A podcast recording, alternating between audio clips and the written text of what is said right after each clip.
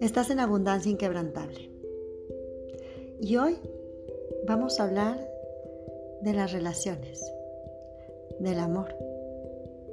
Porque cuando hablamos de abundancia, evidentemente también está incluido el amor. Y hay un sector que está muy castigado. Es este sector del amor maduro, el amor adulto. Y está castigado porque está lleno de creencias. Y vamos a hablar un poquito sobre eso. Este amor maduro es totalmente diferente.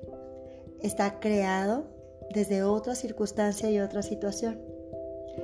Este amor maduro o un maduro adulto a veces tiene muchas historias, muchas heridas. Es como si comenzáramos a crear algo nuevo sobre una plancha o una base con hoyos y con baches.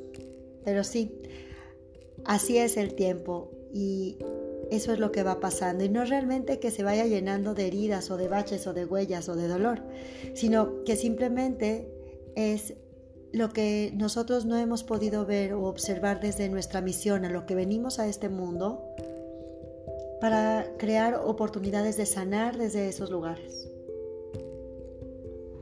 Y este amor, conectar con este amor, da realmente una conexión de mucho más realidad, de un amor incondicional, de un amor que ya no está basado ni en ilusiones ni en creencias.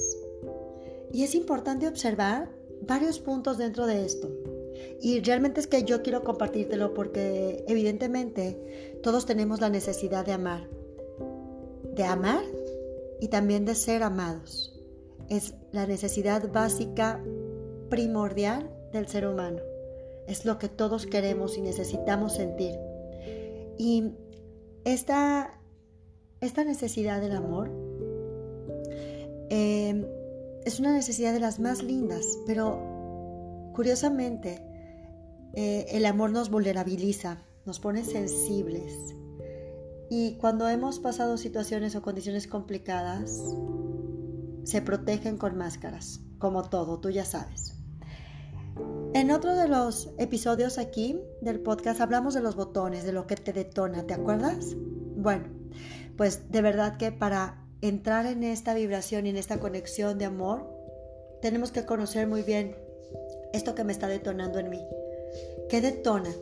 Porque cuando viene una nueva pareja, un nuevo amor, alguien con el que tienes la oportunidad de volver a crear una vida, por supuesto, va a haber cosas que te van a detonar, cosas que a lo mejor no sabías antes cómo manejar, pero ahora desde un amor maduro puedes tener la capacidad de saber manejarlas desde otro lugar para seguir conectando con el amor. Y esto que te detona no es nada más que un conocimiento personal, no tiene que ver con las actitudes del otro, tiene que ver totalmente con tu propia historia, con tu propia misión, con tu propia herida. ¿Qué es lo que te está detonando? ¿Qué te dice de esa persona? Y es fácil, es fácil realmente verlo cuando nosotros estamos en el autoconocimiento. Y es fácil porque te das cuenta que esta, esta detonación no viene justamente de esta persona, sino que viene de una herida tuya. Y si la comienzas a anclar, tal vez tampoco viene de tu ex o de tu última pareja o de la primera o de quien sea. No, no, viene de nuestra infancia. Y si la seguimos conectando, tal vez viene también a lo mejor de una vida pasada o no sé, de un sistema, eh, de un sistema familiar. Y, y está ahí dentro de mí esto que está detonándome. Y este es un punto bien importante para trabajar personalmente, para poder conectar con esta necesidad de amar y de sentirme amada. Otro punto bien importante es cuando yo estoy en una disociación en mis creencias o en una ambivalencia. En esta, la ambivalencia es lo que va en sentido contrario. ¿sí? Entonces, por ejemplo, yo puedo decir que quiero tener una pareja, pero mis acciones van en contra de lo que quiero. Y esto pasa mucho eh, cuando ya estamos en una situación de madurez porque ya no te dejas ir por una ilusión. Entonces ya no te dejas ir tendida, ¿no? Entonces estás como, ok, vamos a, conocer, vamos a ver. Y dentro de esta situación de ambivalencia, tienes que tener mucha claridad para que no surja este, esta, esta, esta como dualidad. Porque cuando hay ambivalencia, estamos dañando al otro. Y es tan fácil como empiezas a salir con alguien, conoces a alguien y sales a cenar y conoces, pero tú ya tienes un poco de claridad que a lo mejor, em, no sé, puede ser que el alcoholismo detone algo en ti o puede ser que eh, sientes eh, que sientes que esta persona te detona porque te sientes un poco o, o controlada o sometida o, sometido, no sé. Hay muchas cosas las que tú podrías estar sintiendo eh, desde una primera, una primera cita, ¿no? Y en esta primera cita nosotros nos damos cuenta, todos nos damos cuenta. Lo que pasa es que tenemos falsas creencias o creencias de ilusión que nos llevan a seguir condicionamientos y es cuando volvemos a caer en errores y volvemos a equivocarnos. Pero no pasa nada, esta es la vida. Y la vida es para eso, para vivirla, para aprender. Y quien no se anima o no se atreve a ser vulnerable con el amor, a seguir aprendiendo, entonces creo que ya murió.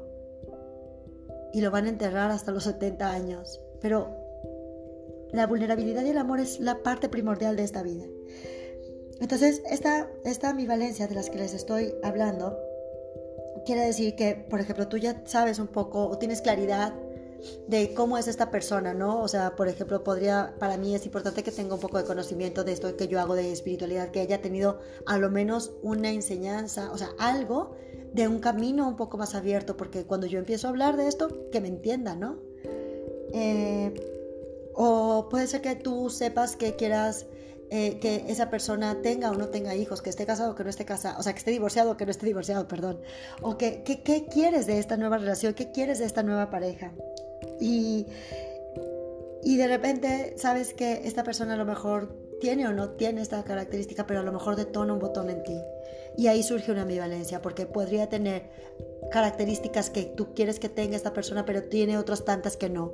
Y entonces tú tienes que poner en una, en una balanza eh, para que podría, pudiera funcionar esto o no.